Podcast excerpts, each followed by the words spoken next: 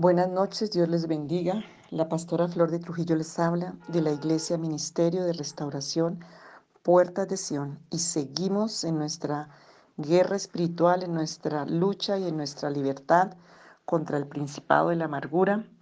Y hoy voy a hablar de algunos pasajes, de algunas palabras, porque tienes que entender.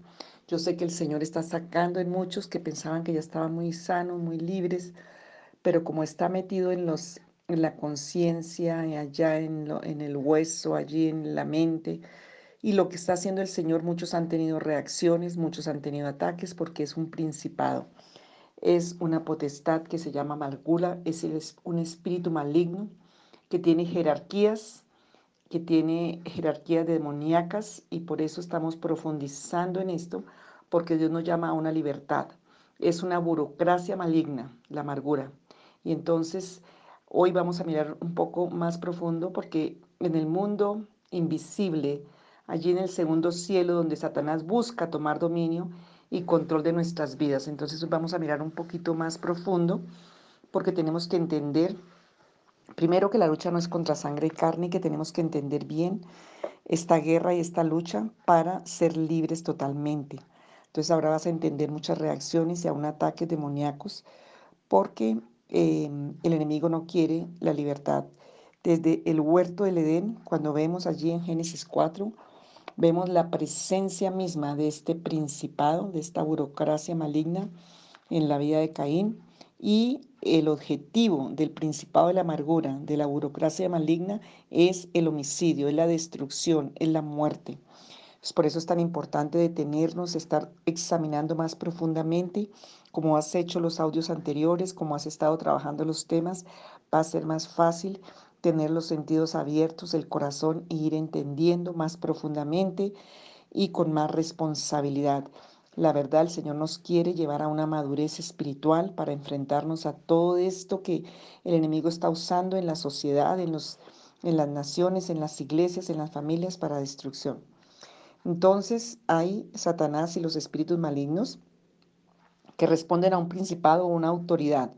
Cuando hablo principado tiene que ver con autoridad y hay diferentes niveles de esa autoridad o ese poder en el ámbito maligno. Está el espíritu maligno y ese responde con mayor autoridad. Enseguida vienen otros espíritus o responsabilidades satánicas que se llaman principados y por medio de esta jerarquía de espíritus malignos y principados Satanás continuamente intenta llevarnos cautivos, tomar control de nuestras vidas. El objetivo de la amargura es tomar control de tu vida para detener tu madurez, para detener la gracia de Dios y el poder de Dios en tu vida. Los espíritus o el espíritu maligno que preside, que está antes sobre cada nivel de la jerarquía de un principado, es más malo que los que le responden a sus órdenes. Lucas 11, 24 y 26 dice Jesús, cuando el espíritu inmundo sale del hombre, anda por lugares secos, buscando reposo y no hallándolo, dice, volveré a mi casa de donde salí, versículo 25, y cuando llega la haya barrida y adornada, entonces va y toma otros siete espíritus peores que él, y entrados moran allí, y el postrer estado de aquel hombre viene a ser peor que el primer estado. También puedes mirarlo tú en Mateo 12, 44 y 45. Em, y la casa aquí se refiere a la vida de la persona, a la vida del creyente, a la humanidad misma. Entonces, em, los espíritus malignos intentan regresar trayendo consigo otros siete más y más malos. Eso dice Jesús aquí en la palabra. Entonces debemos mantenernos llenos. ¿Qué nos va a impedir que eso pase? Mantenernos llenos de la palabra, del conocimiento de Dios. Por eso es tu responsabilidad meterte con la palabra porque el Espíritu Santo la va a revelar a tu corazón. Reglón tras reglón, línea sobre línea, como dice Isaías 28:10 y, el antídoto para las tácticas de Satanás, el bautismo continuo del Espíritu Santo, la búsqueda, el clamor tuyo para que el Espíritu Santo esté sobre tu vida, la palabra que entra, porque el Espíritu la va a revelar y va a pelear con esa palabra en tu vida. Entonces tenemos que estudiar, tenemos que escribir, tenemos que repetir, tenemos que aplicar la palabra de Dios. Entonces, em, porque el enemigo busca cómo volver a atacar, y debemos estar preparados para presentar defensa contra esos ataques y embistes del enemigo. Eh, y Dios que está haciendo cuando nosotros empezamos a obedecer esa palabra, pues Dios nos está em, quitando todos esos pensamientos y actividad demoníaca, porque Él quiere que nuestra naturaleza vieja sea transformada, quiere reemplazarla, quitar las mentiras de Satanás con la verdad de Dios. Y yo te pregunto, ¿tú deseas eso? Porque eso es un trabajo. Dios está dispuesto, pero necesitas que tú te pongas en, la, en, la, en el lugar que Dios quiere que tú estés. Porque la gloria es de Dios y que la presencia del Señor, que Él la estableció para que tú la disfrutes en la eternidad y aquí mismo, entonces tenemos que empezar a que Él tenga en la prioridad nuestra vida y darle honor a Él. Em, entonces, dice también en Lucas 11, 21 y 22, cuando el hombre fuerte armado guarda su palacio en paz, ésta lo posee.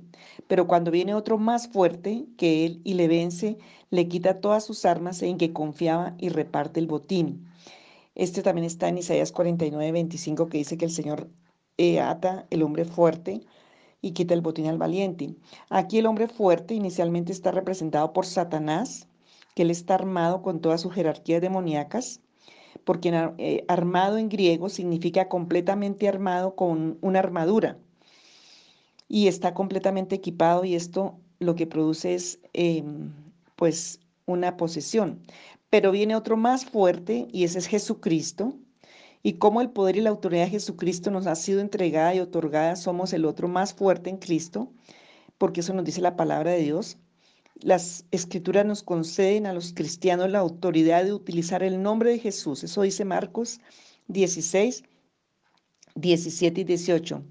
Dice, estas señales seguirán a los que creen. En mi nombre echarán fuera demonios, hablarán nuevas lenguas, quitarán serpientes y si bebieren cosa mortífera no les dañará. Sobre los enfermos podrán sus manos y sanarán. Son promesas encontradas en la palabra, es orden y autoridad de Dios que encontramos en la palabra de Dios. Entonces, em, siendo el más fuerte, en Cristo tomamos todo el armamento de, que Él nos ha dado para vencer.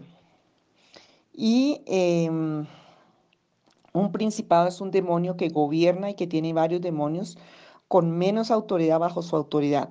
La amargura es un demonio gobernante y los que le responden dándole protección a ese demonio gobernante, su equipo es que forma, va formando la armadura de la amargura es, y quiero que los tengan muy en cuenta. Es bueno que para estos audios tengas libreta, papel y lápiz, porque hay cosas que el Señor te va a ir revelando y además voy a dejar una tarea hoy para ir haciéndola. Uno de los, de los demonios más abajo es la falta de perdón.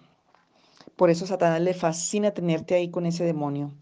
El resentimiento, la venganza, la ira, el odio, la violencia y el homicidio. Esta es un, es un armamento, este es un, una jerarquía demoníaca, es una burocracia maligna, es una jerarquía demoníaca de Satanás y que el principado se llama amargura. Por eso volvemos al versículo de Hebreos 12, 14 y 15 que dice, seguid la paz con todos y la santidad sin la cual nadie verá al Señor mirando bien que ninguno sea parte de la gracia de Dios, que ninguna raíz de amargura brotando os impida y por ella muchos sean contaminados. Seguir la paz significa buscar activamente la paz con otras personas. Si ocasionamos un problema, por ejemplo, calumnia, chisme, resentimiento, no estamos buscando paz. Más bien estamos demostrando que tenemos problemas serios y que debemos enfrentar. Estos versículos son muy claros. Si no buscamos paz y santidad, no veremos a Dios porque habremos fracasado en recibir la gracia de Dios. La palabra griega aquí, la gracia de Dios aquí implica que llegamos tarde a la gracia de Dios. Y el Señor nos dice que debemos ser santos como Él es santo, Levíticos 11, 44. La santidad requiere que saquemos al pecado de nuestra vida, los vasos de honor listos para su servicio sacan toda iniquidad de sus vidas. Los vasos para deshonra no lo hacen. Eso dice 2 de Timoteo 2, 20 al 21. Entonces, al cumplir con su palabra, Dios nos da las herramientas necesarias para que seamos vencedores en esta vida. Eh, él nos ha dado grandes promesas para nuestra vida y Él dice que Él quiere que nosotros venzamos. Apocalipsis 2.3. Entonces, que nosotros estemos dispuestos para poner esa prioridad y urgente, busquemos diligentemente a Dios su justicia para nuestra liberación, sanidad, restauración. Esto no es un juego. Hebreos 12:15 dice que debemos mirar relajadamente, no, que debemos mirar, dice no, dices, voy a hacerlo como una pregunta, ¿qué debemos mirar relajadamente cuando nos vengan las ganas o cuando alguien hace algo que nos, no nos gusta? No. Este versículo dice, mirando bien.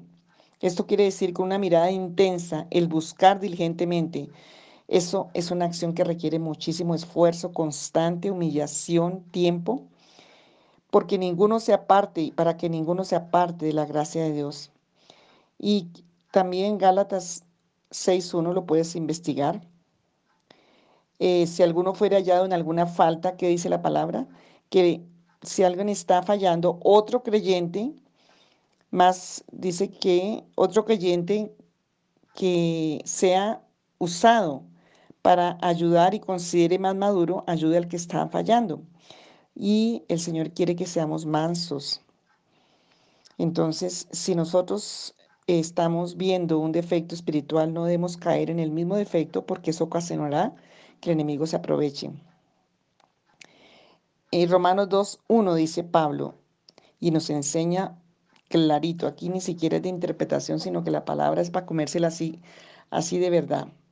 Dice que somos culpables nosotros si juzgamos a otros. Dice, ustedes acusan a otra persona de tener un problema espiritual, pero se excusan a sí mismos del mismo problema. Dice, no. Por lo cual eres inexcusable, dice en, Romanos 2.1. Oh hombre, quien quiera que seas tú, que juzgas, pues en lo que juzgas a otros, te condenas a ti mismo, porque tú que juzgas haces lo mismo. Entonces tenemos que tener mucho cuidado de construir y restaurar relaciones y no de destruirlas. Eso dice Gálatas 6.2. Dice que es necesario que adoptemos un paso más de lo esperado, que levantemos la carga de nuestro hermano. Y verdaderamente si hacemos eso, de verdad estamos acercándonos a Jesús y tomando el poder para esta lucha en este tiempo que tenemos tan fuerte contra todos estos principados y potestades. La amargura es altamente contagiosa. ¿Usted ha estado alguna vez en la presencia de una persona amargada? ¿Alguna vez se ha, encontrado a sí mismo amargado o amargada? Y puede usted discernir entre la amargura que hay en usted y la amargura que hay en otros, porque eso es como un imán. Como he dicho en otros audios, el amargado se busca la amargada y la amargada se busca al amargado, porque un abismo llama a otro abismo, dice la palabra. Entonces, cuando nos encontramos con personas amargadas, nosotros estimamos nuestra propia actitud, pero empieza a salir y se empieza a potencializar esa amargura. Empezamos un juego de ping-pong de amargura.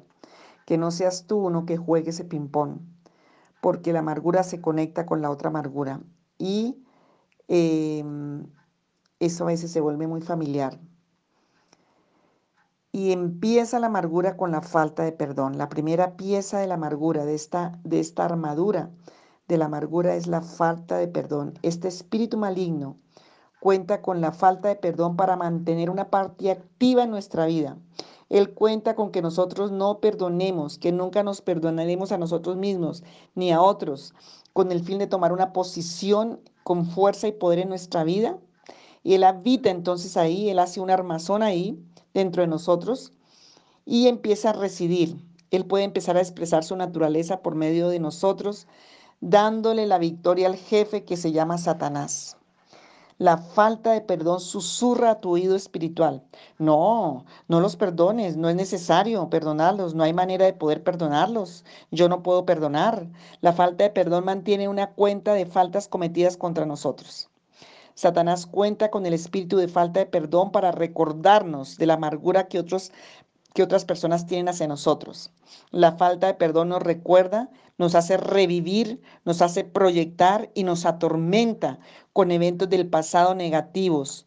Nos hace recordar todo lo que otros han hecho contra nosotros y todo lo que hemos hecho contra otros. El hombre fuerte, el principado, utiliza la falta de perdón para acusarnos constantemente. La falta de perdón es una de las entidades más pequeñas en un espíritu menor. Esto es lo que es, es el principio. Después de la falta de perdón, que cumple con su tarea, el hombre fuerte envía al espíritu de resentimiento. Y entonces viene el resentimiento para edificar ese fundamento establecido por la falta de perdón. Le cuenta de males hechos, empieza a fermentar el resentimiento y empieza a crecer. El resentimiento genera un sentimiento que busca imponer el mal sobre otra persona que nos ha ofendido. El, resentimiento dice, no me gusta tal persona o la persona que te otra persona que se te parece, otro inocente, o no me gusta a tal persona, vamos a poner, es que no quiero poner nombres porque algunos de ustedes se llaman así, bueno, Pepito y el otro Pepita, espero que ninguno, y no confío en esos vecinos y el resentimiento nos recuerda constantemente los eventos del pasado buscando promover sentimientos negativos que se cuajan y fermentan dentro de nosotros. La falta de perdón forma la primera pieza de la, de la armadura que protege a la armadura, a la amargura.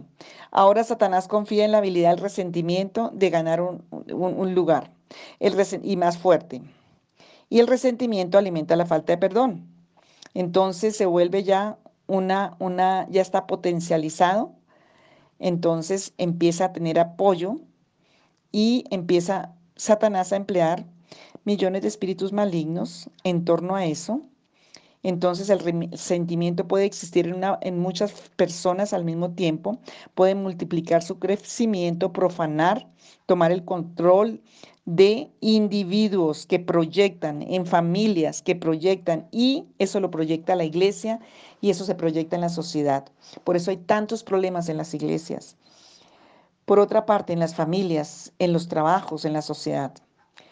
Es por la obra del resentimiento que familias e iglesias son disfuncionales, se mantienen en ofensa, generando mayor resentimiento y muchos hasta abandonan las iglesias por todos esos principados de amargura y terminan todos haciendo lo mismo, porque empieza también entra un espíritu de mentira, se empieza a dividir, se empieza el divorcio, el, el enemigo va ganando la victoria en guerra contra el bien. La falta de perdón es como una grabadora instantánea, repitiendo, repitiendo los voces, los tonos, las miradas, los sonidos de todos los eventos del pasado. La falta de perdón manda destellos de pensamiento negativo, imágenes de todo lo que otra persona ha dicho o ha hecho en contra de nosotros o de otras personas. Entonces em, empieza a hacerse. ¿Te ha pasado eso alguna vez? Yo, a mí me pasó mucho eso y Dios me dio libertad y liberación de eso. El espíritu acusador prepara y repite continuamente un disco de música maligna de nuestras vidas con el fin de reforzarse y así proveer un hogar para el principado de la amargura. El resentimiento añade la leña, añade el fuego. El resentimiento, la falta de perdón, se originan en nuestros pensamientos y moran en nuestras memorias. Una vez que la falta de perdón y el resentimiento han ganado su fuerza y su lugar allí en la mente, el hombre fuerte envía otro espíritu que se llama venganza. Ahora es tiempo de igualar las cuentas. Había un letrero una vez en un automóvil que decía, no perdono, solo igualo las cuentas. El desquite proyecta este tipo de sentimiento. Juan debe pagar lo que me hizo. O voy a hacer que Susana pague lo que me hizo. Voy a asegurarme que Roberto reciba lo que merece, aunque sea la última cosa que haga en este mundo. Aún mucho en este, en este punto oran diabólicamente, oran asesinamente, oran mandando con palabras. Yo tuve una paciente hace algunos años que me llegó, nunca olvido esa escena. En la época antigua hacían unas planchas en unas hojas que eran grandes, cuadriculadas. Yo no sé si alguno, a mí me tocó eso, no sé ustedes, ustedes son más jovencitos, pero bueno, esas hojas eh, de oficio que eran en cuadrícula, eran dobles, cortadas así, era como, era casi como una, una, mm, una alfombra, como decimos, la alfombra roja, era una alfombra de amargura. Eran, las pegó todas al final, o sea, era un, rollo larguísimo, larguísimo, larguísimo, que yo creo que alcanzaba por lo menos a unos dos metros. Eso nunca lo olvido porque fue tan impactante. con todas las oraciones que hacía contra las personas, estaba divorciada, estaba llena de problemas y en esa lista alguien le había enseñado a orar con, con toda la palabra contra las personas que le habían hecho daño. Imagínese ese principado demoníaco maligno que tenía esta mujer, estaba en unas situaciones terribles de enfermedad, de destrucción de sus hijos, ya llevaba las generaciones afectadas. Entonces, ese desquite es mucho más peligroso que los espíritus de falta de perdón y resentimiento.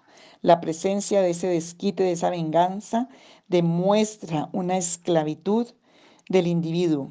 Cada espíritu es más peligroso que el anterior. Entonces, cuando uno empieza a oír eso, ellos van a pagar, ya no, ya no estamos enfrentando a una mal de amargura, a una herida, a un dolor emocional, estamos presentándonos o estamos enfrentándonos a un principado, a un, un hombre fuerte, demoníaco. Si tú lo tienes, tienes que atarlo, tienes que ser consciente, porque si no te va a destruir. Entonces, el hombre fuerte de amargura está detrás de todo esto y sabemos que esa persona está manteniendo cuanta ofensa en contra de él y ella y va por todo lado recibiéndolas, poniéndolas, buscándolas y se vuelve, la verdad, una, una, una armazón demoníaca.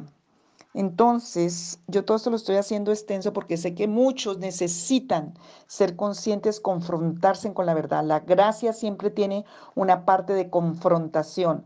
Conoceréis la verdad y la verdad os llevará a una verdadera libertad. Mientras callé, dice la Biblia en el Salmo 32, me envejecieron mis huesos, me enfermé, estuve a punto de morir hasta que el Señor vino y trajo la libertad y trajo la revelación.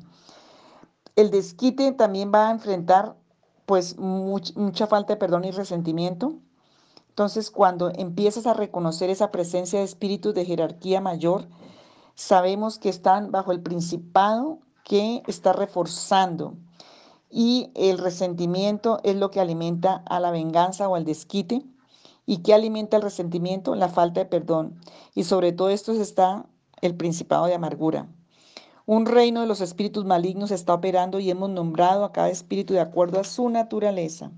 Amargura es el hombre fuerte. Su meta es tomar posesión de la casa, de tu vida, de tu familia, de la iglesia, de todo lugar donde tú vas. Él confía en su armadura.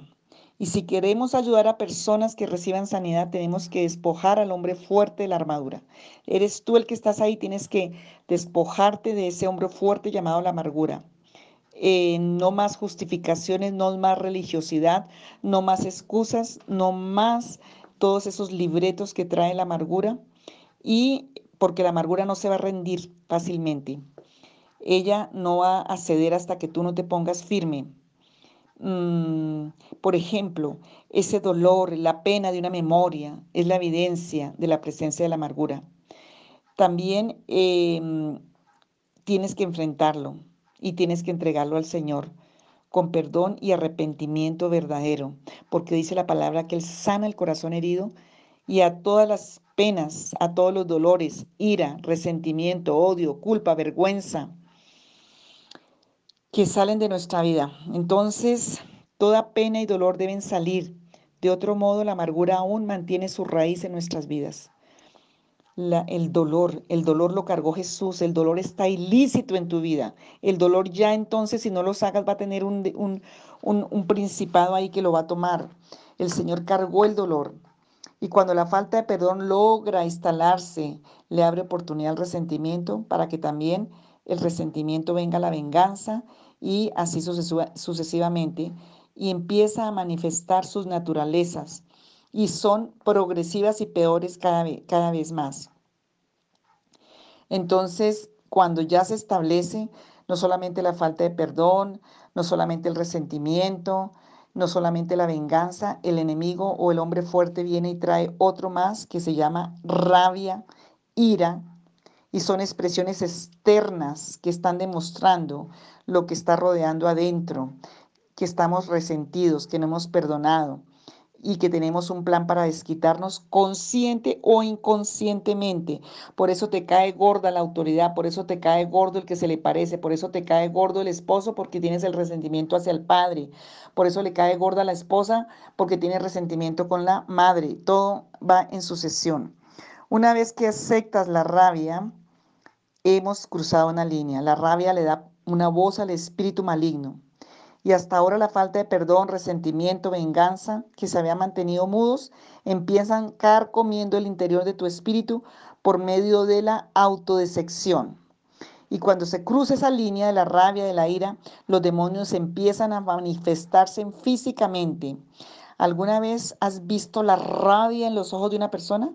Es algo muy real y visible. Esta es la rabia que ocasiona, está ocasionada por la raíz de la amargura, que se ha instalado por medio de la falta de perdón, del resentimiento y de la venganza, consciente o inconscientemente. Así lo espiritualices religiosamente.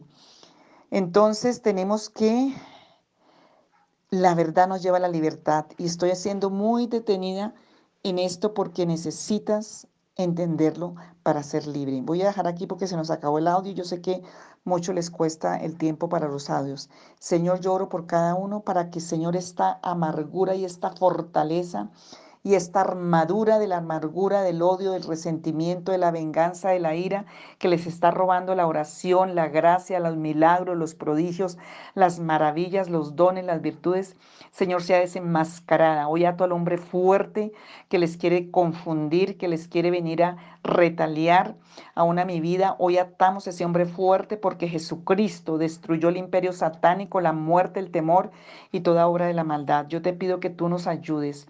Señor, ayúdalo a cada uno a hacer esa lista, que empiecen a mirar todavía con quién están resentidos, que empiecen a mirar todas esas conductas que todavía tienen, porque Señor, tú quieres traernos a la libertad. Señor, que puedan hacer esa lista hacia quién estoy amargado todavía y permite por el poder del Espíritu Santo traer la verdad a sus corazones en el nombre de Jesús. Amén.